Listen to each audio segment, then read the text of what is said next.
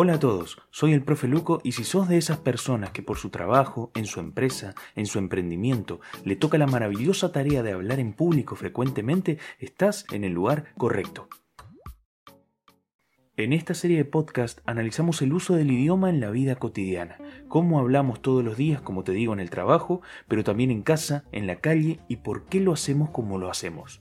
Nada académico ni de clase magistral trataremos de explicar algunas cuestiones muy técnicas de manera práctica y aplicable en nuestras conversaciones. Por supuesto que si tenés que hablar en público, primero es fundamental prepararte seriamente, organizar lo que quieras decir, practicarlo y revisarlo con atención.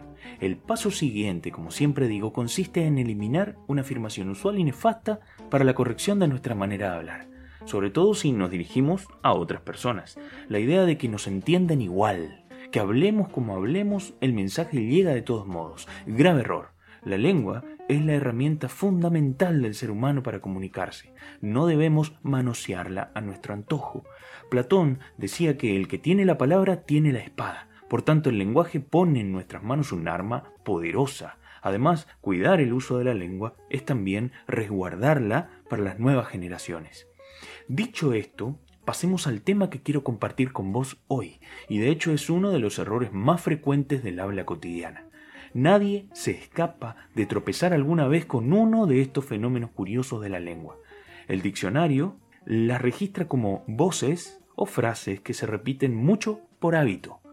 Nos referimos a las palabras o sonidos que solemos utilizar en medio de una frase y que, al que nos escucha con cierta atención, resultan bastante molestas, nosotros llamamos a estas voces muletillas.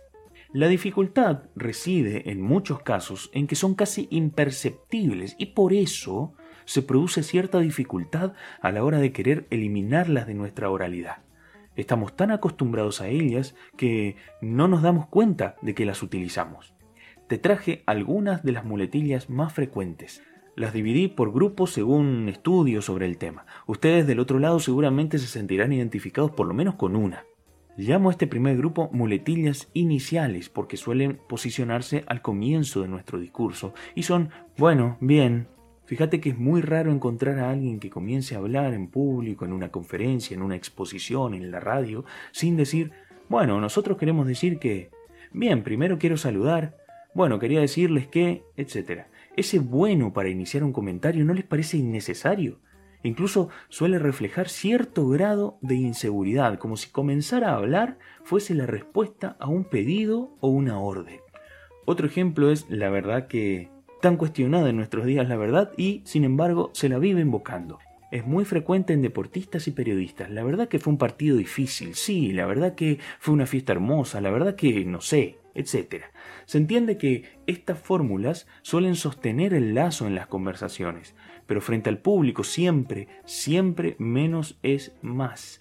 Vamos directamente a nuestras afirmaciones, a aquello que queremos expresar y evitemos estos elementos accesorios.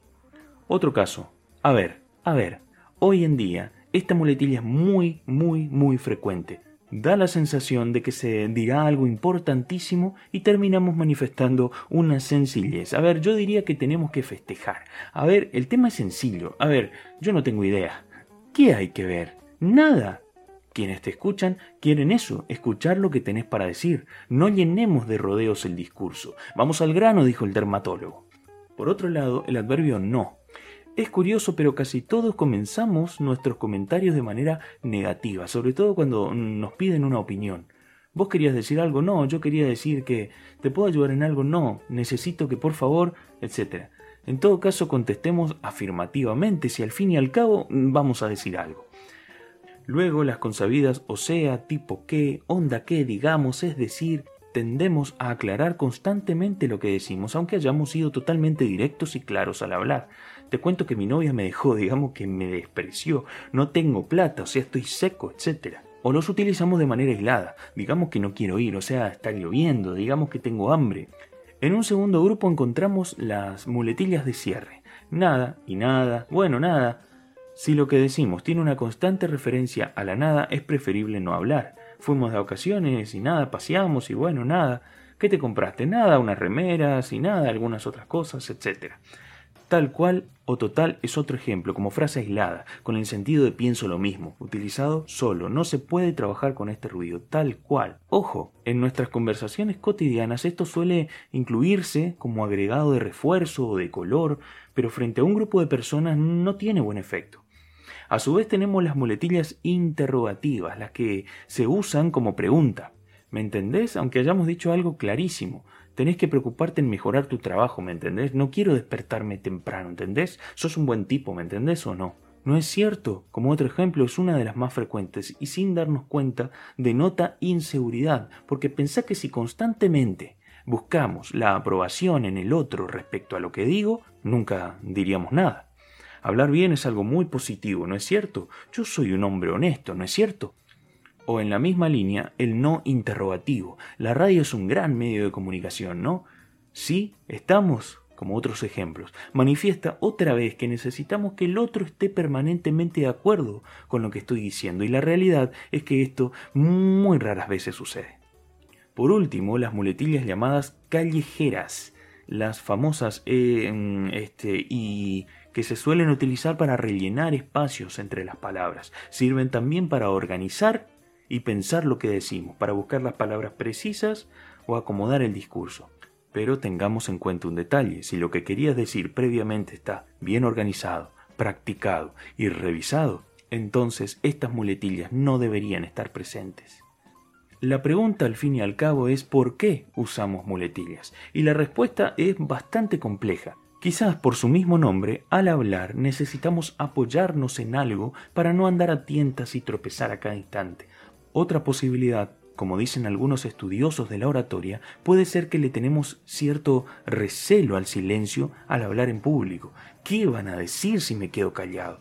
Van a pensar que no sé nada, van a decir que no sé hablar, pueden pensar que no estoy preparado. Sin embargo, escucha bien, el que domina el silencio domina la palabra. El silencio, en muchos casos, puede ser de gran ayuda. Con él podemos dar tiempo para la reflexión, generar tensión, nos permite repensar lo que decimos. No sé de dónde salió la idea de que debemos rellenar los silencios con estos sonidos. En fin, contame vos qué muletilla usás. ¿Es acaso alguna de las que mencioné? Espero que te haya gustado lo que te conté y nos vemos en la próxima entrega de Hablemos de Hablar Podcast.